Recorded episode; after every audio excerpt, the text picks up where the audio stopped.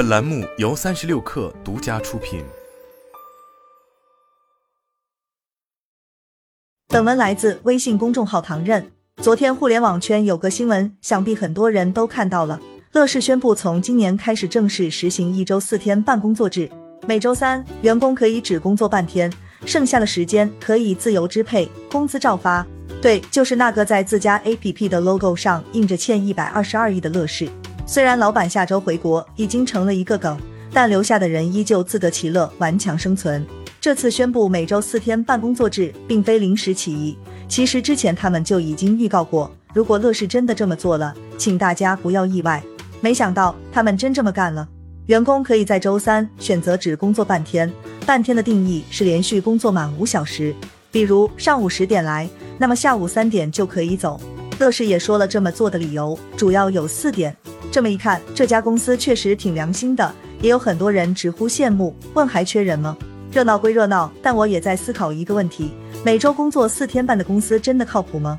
或者说，这种制度适合每一家公司吗？因此。我觉得可以从两个立场和视角来看待这个问题。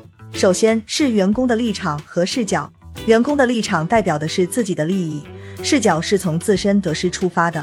很显然，每周只工作四天半对他们来说是件好事，少上班钱照拿。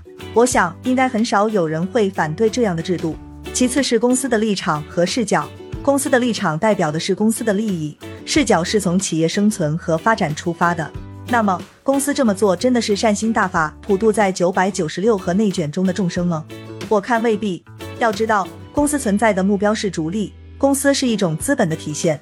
凡是资本，现实的一面会多于理想的一面。我一直提倡的是，不要把公司当家，更不要把同事、老板当家人，因为真正的家和家人是不会抛弃你的。如果公司是家，那就不会裁员；如果同事和老板是家人，那就不会有职场恶霸和 PUA。那么。乐视为什么要这么干呢？说说我的观点，不一定对。第一，自嘲是一种智慧，在自家 logo 上印着欠一百二十二亿，说靠房租和《甄嬛传》支撑公司活着，这些其实是一种自嘲。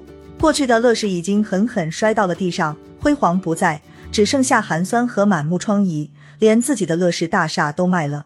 就像一个曾经无比强大的巨人，当他倒下后，如果还强装力量，那别人会觉得你装。相反，承认自己的失败，接受当下的落寞，笑对大众的奚落和质疑，反而是一种智慧。自嘲自古以来都是一种高级智慧。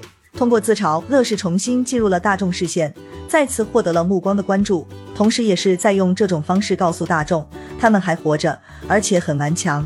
第二，置之死地而后生。前面说了，乐视已经狠狠摔到了地上，他们已经输过一次了，但好在没有下牌桌。江湖上有这么个说法，只要不下牌桌，就有翻盘的机会。对于乐视来说，翻盘是很难的，但至少可以想办法把债还了。或许等大洋彼岸的老板真正回国的那一天，至少还有个老巢在。当一个人什么都没有的时候，他就不再害怕失去什么了。轻装上阵，或许也是置之死地而后生的机会。对于乐视来说，企业形象和品牌已经受到了重创，他们需要通过一些方法挽回这些损失。因此，在这次的全员信中，除了宣布每周四天办公作制以外，还有诸如经营业务实现现金流平衡、前三季度居家办公五周但整体业绩达成的信息。这无一不是在宣告我们还活着，而且我们顽强的越活越有希望。为什么说这是置之死地而后生的一种挽回？看公开信中的这句话就会明白了。简单说，就是告诉大家我还好，即便我现在很穷，欠债过得不好。但我还是要坚守高品质和高性价比，依旧服务好每一位用户。第三，敢第一个吃螃蟹。其实乐视做出这个每周工作四天半的决定，并不是临时起意，他们之前已经做过了 MVP 测试。从数据结果来看，其实公司经营并未受影响。对于一家只有四百人左右的小公司来说，其实这个螃蟹吃下去并不会闹肚子。是的，乐视已经不再是我们印象中的大公司了。成为第一个吃螃蟹的人，对他们来说也是一次机会，是一次重新获得关注的机会，同时也在传递一种信念：他们很顽强。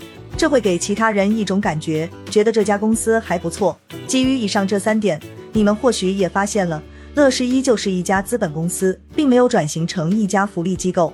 四天办工作制只是一种手段，员工福利是一颗糖果。公司想得到的结果才是目的。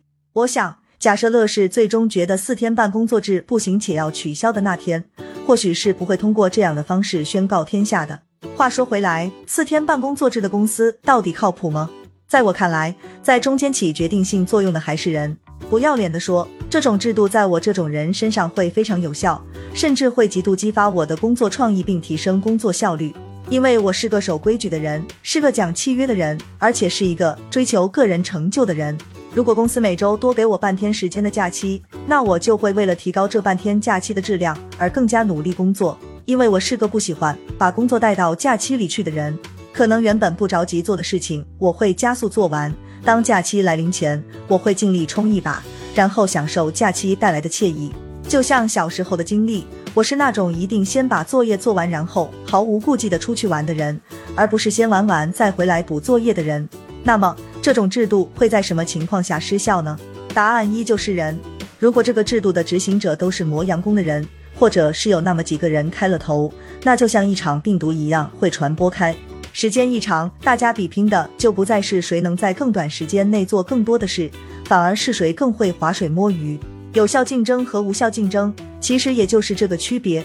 我并不认为这种制度会在其他互联网公司里推广开，因为这么做的成本太高，尤其是对于大公司，而且说不好还会打脸。归根结底还是人的问题。当群体还没有进化到一定阶段时，或者某种共识和筛选没有做好时，这些也只是理论成立。或许在小范围的实验会成功，但大范围的落地依旧任重道远。对了，我也曾是乐视超级电视的用户。电视还在，乐视别倒，这是我对你最后的要求。